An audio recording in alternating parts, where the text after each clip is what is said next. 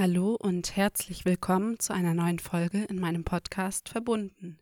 Verbunden mit dir und verbunden mit mir. Mein Name ist Nathalie Klaus. Ich lebe mit meiner Familie in Oldenburg und arbeite hier als Familienbegleiterin, Dula und biete Coachings an. In der letzten Folge hatte ich ja ein paar grundlegende Informationen zum Thema Zungenband gegeben und heute soll es um das FAQ dazu gehen, also die häufigsten Fragen, die mir so zum Thema Zungenband begegnen, die mir jetzt auch als Kommentare zu der letzten Folge zugeschickt wurden. Und da gehe ich auf die Frage ein, wie häufig kommt ein verkürztes Zungenband vor? Bringt eine Durchtrennung garantiert eine Besserung? Dann ähm, kam noch die Frage, wir haben aktuell keine Probleme, sollten wir vorsorglich dennoch trennen lassen? Ähm, es geht darum, ist das Zungenband dehnbar? Ist die Trennung mit Schere, Skalpell oder mit Laser sinnvoller? Ähm, zusätzlich kam die Aussage, mein Kind kann die Zunge herausstrecken. Heißt das, dass es kein zu kurzes Zungenband hat? Und zum Schluss gehe ich noch auf die Frage ein, ist es irgendwann zu früh oder zu spät für eine Trennung?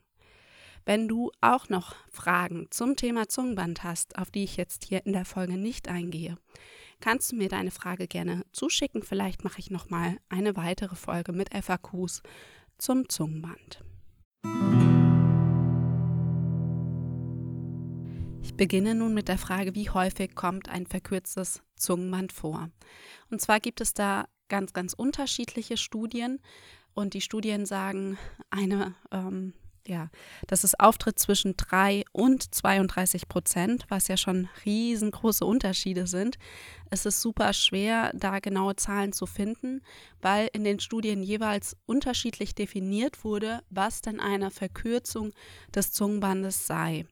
Gerade bei den Studien, wo die Zahlen so sehr niedrig sind, also so drei, fünf oder auch acht Prozent, da ist es häufig so, dass nur die Zungenbänder berücksichtigt werden, wo jetzt der Ansatzpunkt sehr, sehr weit vorne an der Zunge ist oder sogar an der Zungenspitze, auf der Kauleiste, wo das einem fast direkt ins Auge springt. In den Studien, wo die höheren Zahlen zu finden sind, werden häufig eben auch die posterioren, also die hinteren Zungenbänder berücksichtigt, die eben ja auch einschränkend sein können. Also so ganz genaue Zahlen gibt es noch nicht, weil es auch einfach sehr schwierig zu objektivieren ist. Also man kann sehr schwer sagen, ähm, dass man bestimmte Kriterien findet. Natürlich gibt es diese Assessments und Fragebögen, wo man versucht, es möglichst objektiv zu machen, aber es steckt einfach immer noch ein Ticken subjektive Meinung oder Beurteilung dahinter, was es eben zusätzlich nochmal erschwert. Die nächste Frage war dann, bringt eine Durchtrennung garantiert Besserung? Das lässt sich nicht pauschal sagen, also garantiert Besserung bringt es nicht. Nein, weil das hängt einfach von unglaublich vielen Faktoren ab. Das hängt ab davon, wurde eine Vorbereitung gemacht, wurde das Baby körperlich mit Mundübungen, mit Stillmanagement, ähm, mit Optimierung der Füttersituation oder auch bei größeren Kindern mit Logopädie oder bei Erwachsenen ja ebenso ähm, vorbereitet wurde.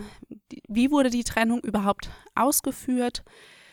Dann wurde eine Nachsorge gemacht, wurde ein aktives Wundmanagement gemacht, wurde da eine, ähm, wurdet ihr weiter begleitet in der Situation.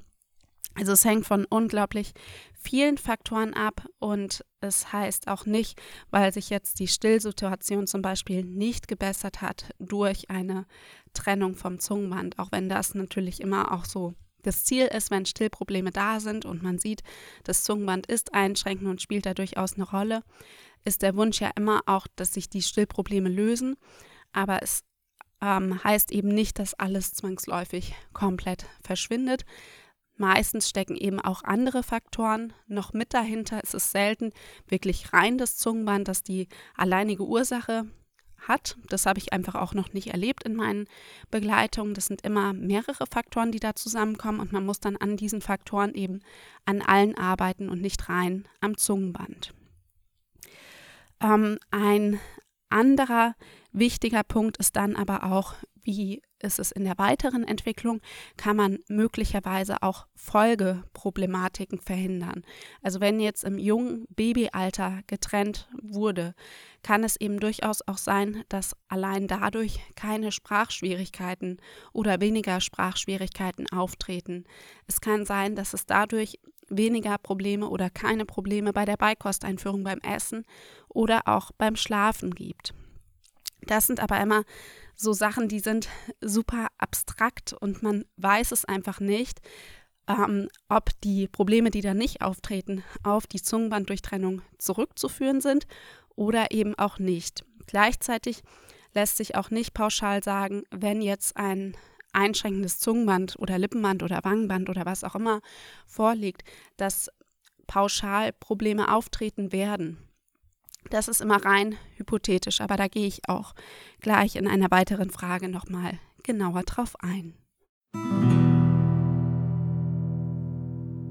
Und damit bin ich eben auch schon bei der thematisch passenden Frage. Und zwar wurde mir zugeschickt, wir haben aktuell keine Probleme, sollten wir vorsorglich dennoch trennen lassen. Das ist nämlich genau der Punkt, ähm, wenn aktuell gar nichts an Schwierigkeiten da ist, man aber weiß, da ist ein Zungenband, was einschränkend wirkt, dann ähm, gehen da die Meinungen sehr auseinander, ob zum aktuellen Zeitpunkt dann getrennt werden sollte, weil ja im Moment auch überhaupt gar keine Schwierigkeiten da sind. Das spielt aber dann auch nochmal zum Zeitpunkt mit rein, auf den ich später bei einer anderen Frage nochmal weiter eingehen werde. Also ihr seht schon, es bezieht sich alles so ein bisschen aufeinander. Wie gesagt, wir wissen überhaupt nicht, ob in der Zukunft irgendwann Probleme auftreten werden. Das lässt sich nicht vorhersagen, weil wir sind als Menschen einfach unglaublich anpassungsfähig. Wir können ähm, auf verschiedenste Situationen reagieren und uns dementsprechend anpassen, sonst wäre die Menschheit einfach längst ausgestorben, weil sich die Bedingungen einfach ja immer wieder verändern und verändert haben, in der Vergangenheit ja auch. Das heißt, auch wenn da eine Einschränkung vom Zungenband da ist, sind wir in der Lage, sehr viele Einschränkungen eben auch zu kompensieren und auszugleichen. Nichtsdestotrotz kostet eine Kompensation einfach deutlich mehr Kraft, als es eine normale, freie Zungenbewegung kosten würde. Also eine freie Zungenbewegung ist einfach das Optimum. Und wenn jetzt die Zunge aber irgendwelche Ausgleichsbewegungen machen muss oder andere Muskelbereiche mitgenutzt werden müssen, ist das immer viel, viel anstrengender, kostet mehr Energie und diese Energie ist an anderer Stelle nicht verfügbar. Das heißt, letztendlich ist es so ein bisschen Energieverschwendung in Anführungszeichen, wenn ähm, ja, die Zunge nicht frei beweglich ist, beziehungsweise es betrifft ja generell alle Bereiche. Wie gesagt, es scheiden sich so ein bisschen die Geister. Ist das sinnvoll? Ist das nicht sinnvoll? Ich finde, es ist auch so ein bisschen abhängig davon, wie stark ist die Einschränkung. Sieht man da vielleicht auch in anderen Bereichen Einschränkungen, auch wenn es jetzt nicht so direkt die aktuelle Situation, beispielsweise das Stillen oder das Flaschetrinken betrifft, wenn man sagt, da komme ich aktuell eigentlich ganz gut klar. Nichtsdestotrotz sieht man da eben oft auch die Kompensation. Also oft sieht man, wenn wirklich ein einschränkendes Zungenband da ist, dass eben auch beim Stillen oder beim Flaschetrinken die Kinder irgendwelche Kompensationen, Ausgleichsbewegungen machen, um eben das auszugleichen, was da an Beweglichkeit von der Zunge her nicht möglich ist. Die nächste Frage, auf die ich hier in der Folge eingehen möchte, ist, ob das Zungenband denn dehnbar ist. Weil viele Ärzte sagen doch immer wieder, ähm, ja, das verwächst sich schon mit dem Alter, da müsst ihr einfach abwarten und dann wird es automatisch besser, weil euer Kind wächst und dann wächst das Zungenband auch mit und es dehnt sich oder was auch immer.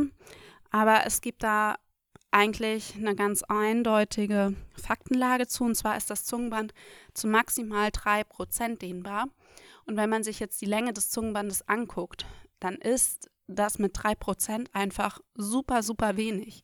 Also 3% wirken sich bei der Länge des Zungenbandes so gut wie gar nicht aus. Deshalb ist es eben auch so, dass das Zungenband nicht wirklich dehnbar ist, zwar um diese 3%, aber diese 3% lassen sich bei dieser Länge eben doch vernachlässigen. Und es ist eben nicht so, dass die Probleme sich verwachsen und ähm, das Zungenband auf einmal deutlich länger ist und es gar keine Schwierigkeiten, keine Kompensation mehr gibt. Das stimmt nicht. Die Probleme verschieben sich mit dem Alter nur. Die Probleme sind dann eben nicht mehr beim Stillen, sondern möglicherweise beim Essen, wenn da Probleme sichtbar werden, weil wie gesagt, wir können unglaublich viel eben auch kompensieren. Aber ein festes Zungenband, ein deutlich einschränkendes Zungenband bleibt ein deutlich einschränkendes Zungenband und verändert sich nicht im Laufe der Zeit, ohne dass da jetzt irgendwie eine Trennung stattfindet. Nichtsdestotrotz ist es aber so, dass eine Spannung, die im Körper an irgendeiner Stelle vorhanden ist, dass die nicht nur an dieser Stelle bleibt. Das heißt, ähm, wenn eine Spannung vom Zungenband ausgeht, wie das der Fall ist, wenn ein Zungenband eben einschränkend ist, dann wirkt es sich auch spannungsmäßig auf den Rest des Körpers aus und der Körper hat dann auch einen anderen Spannungszustand, als wenn das Zungenband normal oder in einer normalen Beweglichkeit wäre. Gleichzeitig ist es dann aber auch umgekehrt so, wenn zum Beispiel der Nackenbereich, der Kieferbereich, die Schädelplatten, wenn da irgendwas verschoben oder deutlich verspannt ist, auch das wirkt sich zum Beispiel auf die Zungenbeweglichkeit aus. Deshalb ist es eben auch ein ganz wichtiger Ansatz, meiner Meinung nach, immer noch auf Körperebene einmal zu schauen, nach einer Trennung, aber auch eben vor einer Trennung, um zu schauen, was verändert sich, wenn jetzt zum Beispiel Spannung im Nackenbereich gelöst wird? Wie wirkt sich das auf die Zungenbeweglichkeit aus? Ist es dann vielleicht auch so, dass zwar noch eine Einschränkung vom Zungenband da ist, weil dies ja anatomisch bedingt, aber ist die Funktion dadurch, ähm, die Funktion der Zunge dadurch vielleicht schon ein Stück besser und man kann einfach schon mehr erreichen, ohne dass man jetzt einen Eingriff, eine OP, eine Durchtrennung machen würde. Aber wie gesagt, um auf die Ausgangsfrage zurückzukommen, das Zungenband ist minimal dehnbar, was sich aber nicht wirklich dann auf die Funktion, auf die Beweglichkeit auswirkt. Deshalb bringt auch eben ein Dehnen vor einer Trennung keine Veränderung. Es geht da lediglich darum, dass sich Eltern und Kind an, dieses, an diesen Prozess, an die Bewegung schon einmal gewöhnen. Als nächstes komme ich zu der Frage, ist die Trennung mit Schere, Skalpell oder eben mit Laser sinnvoller? Weil gerade wenn man jetzt festgestellt hat, zusammen mit einer Fachperson, da ist ein deutlich einschränkendes Zungenband, macht vorbereitende Übungen, arbeitet im Mundbereich, arbeitet am Stillmanagement oder am Füttermanagement oder macht logopädische Übungen, ähm, und hat auf der Körperebene auch schon mal geschaut, dann stellt sich eben immer die Frage, wie geht es denn jetzt weiter, wenn durchtrennt werden soll. Und da gibt es eben verschiedene Möglichkeiten oder beziehungsweise mögliche Werkzeuge, mit denen getrennt werden kann. Und das ist einmal Schere oder Skalpell, wo dann eine offene Wunde entsteht und das ein, zu einer leichten Blutung in der Regel kommt, die Blutung eben aber auch reinigend wirkt und da dann sehr akkurat dann auch ein aktives Wundmanagement gemacht werden sollte. Und dann gibt es aber auch Lasertrennung, wobei da zu differenzieren ist, weil es einfach unterschiedliche Laser gibt. Es gibt CO2-Laser, Diodenlaser, die unterscheiden sich einfach nochmal, was die Temperatur anbelangt und dementsprechend ist dann auch die Wunde unterschiedlich. Gerade wenn es sich um einen sehr heißen Laser handelt, sind die Wundränder schon verödet. Das heißt, man hat einfach schon einen gewissen Schutz, dass die Wunde dann wirklich auch weit verheilt, ähm, so wie man sich das wünscht, dass dann eben keine Einschränkung mehr durch die Wundheilung entsteht, dass es irgendwie klein zusammenwächst.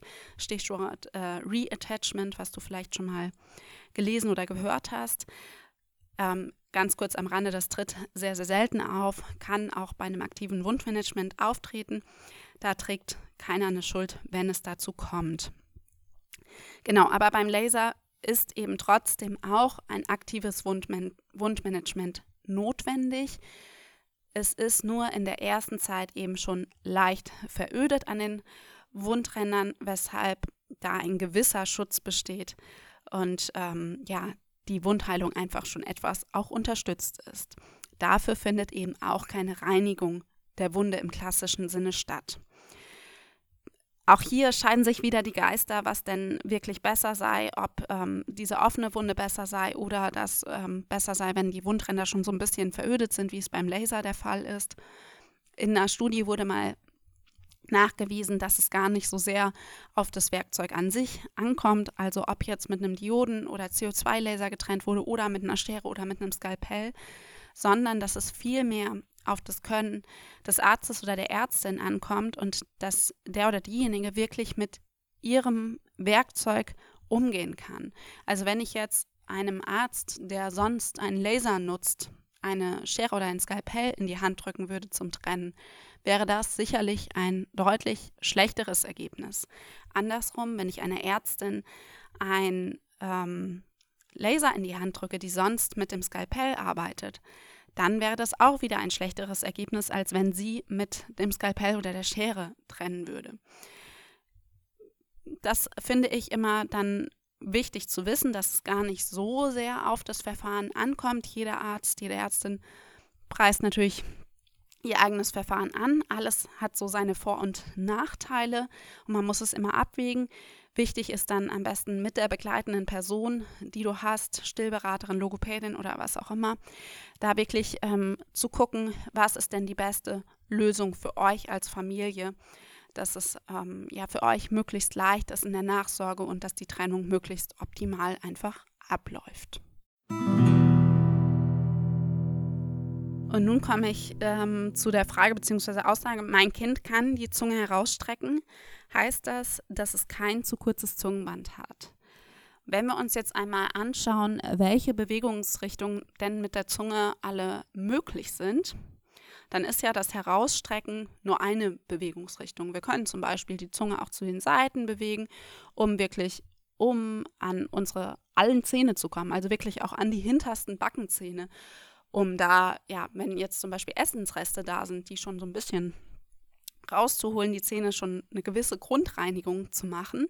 Dann können wir die Zunge wirklich hoch an den Gaumen legen und zwar im Optimalfall wirklich auch flächig an den Gaumen legen. Das ist die natürliche Zungenruhelage. Wir können die Zunge nach hinten bewegen, nach vorne bewegen, nach oben, nach unten, zu den Seiten. Also die Zunge kann ganz, ganz viele Bewegungsrichtungen.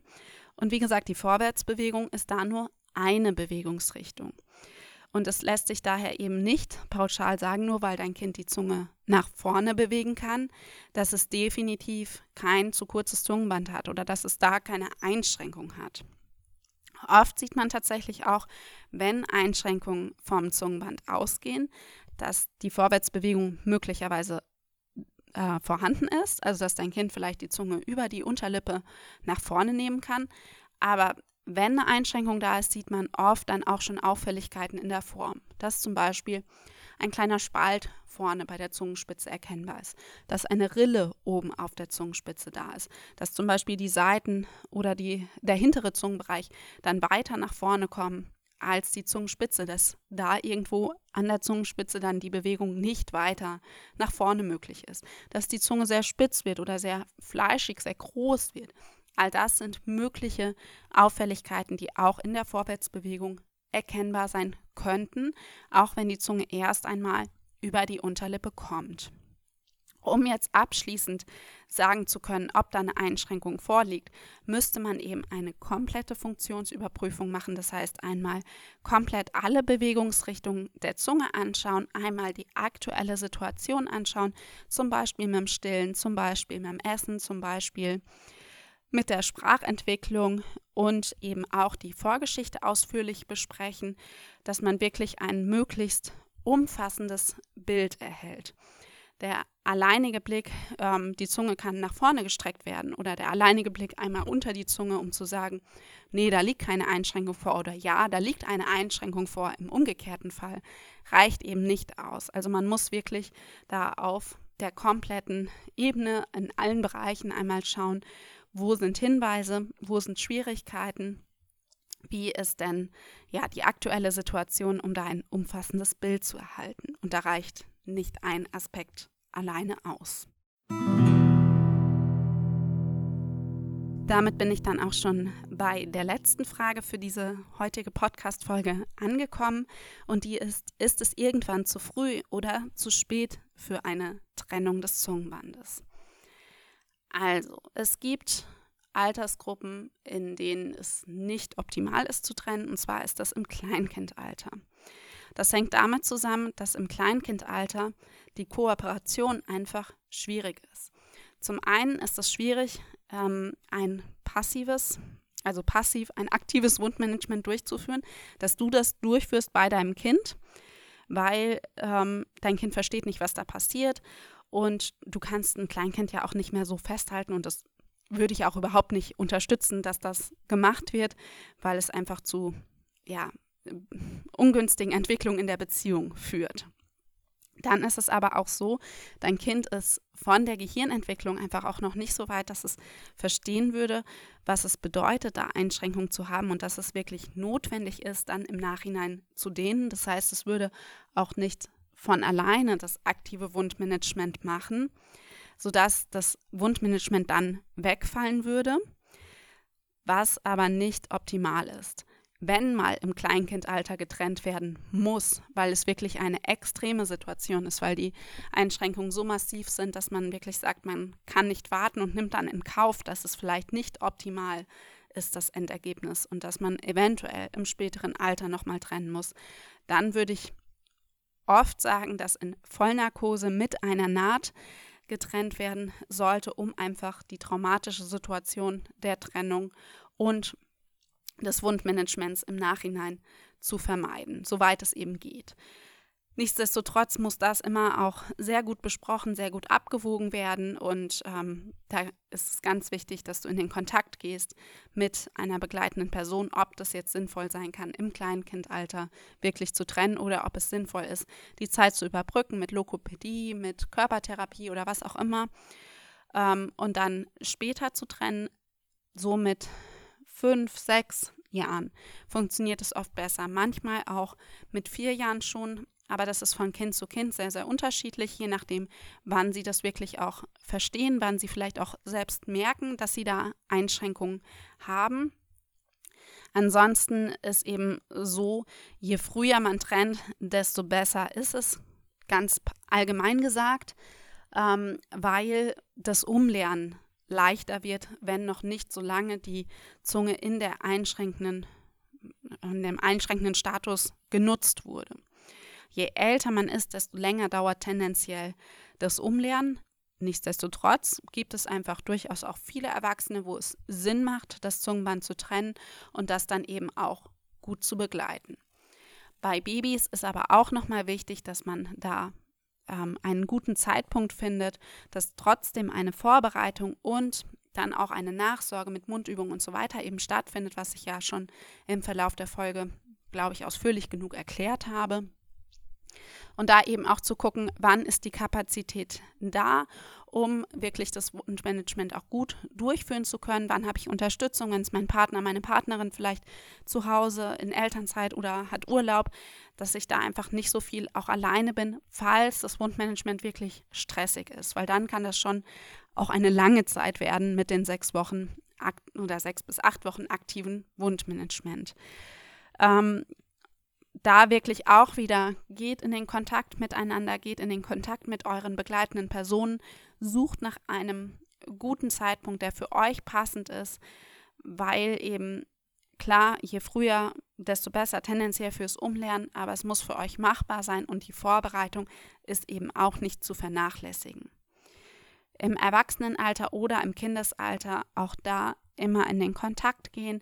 Auch da ist eben die Begleitung logopädisch, körpertherapeutisch durchaus wichtig, nochmal wichtiger tatsächlich als bei den Babys, weil viel, viel länger natürlich auch schon in diesem einschränkenden Status gelebt wurde und dann das Umlernen nochmal viel, viel mehr unterstützt werden sollte. Aber auch bei Babys natürlich unglaublich wichtig. Um es nochmal zusammenzufassen, es gibt nicht so wirklich ein zu früh für eine Trennung und ein zu spät aber auch nicht. Es gibt einfach nur insgesamt ungünstige Zeitpunkte, aber da muss man dann versuchen, irgendwelche Lösungen zu finden. Das war's dann schon wieder mit der heutigen Podcast-Folge mit den FAQs zum Zungenband. Ich bin darauf eingegangen, wie häufig denn ein verkürztes Zungenband vorkommt, ob eine Trennung garantiert eine Besserung bringt, ob es sinnvoll ist, vorsorglich zu trennen, wenn aktuell keine Probleme da sind, ob das Zungenband dehnbar ist, welche Trennungsmethode, also ob Schere oder Skalpell, sinnvoller ist, ob ähm, gesagt werden kann, wenn das Kind die Zunge herausstrecken kann, dass dann keine Einschränkung vorliegt. Und ich bin zum Schluss jetzt eben nochmal auf den Zeitpunkt der Trennung eingegangen. Ich hoffe, das war alles verständlich und nachvollziehbar für dich. Wie gesagt, wenn du weitere Fragen rund um das Thema Zungenband hast, schreib mir gerne deine Fragen. Dann würde ich mal gucken, wenn da genug zusammenkommt, dass ich einfach nochmal eine Folge dazu mache. Das Thema gibt es sicherlich her, aber ich wollte jetzt erstmal wirklich auf die Fragen eingehen, die mir oft in der Begleitung begegnen und die mir eben nach der letzten Podcast-Folge zugeschickt wurden. Bis dann, deine Nathalie.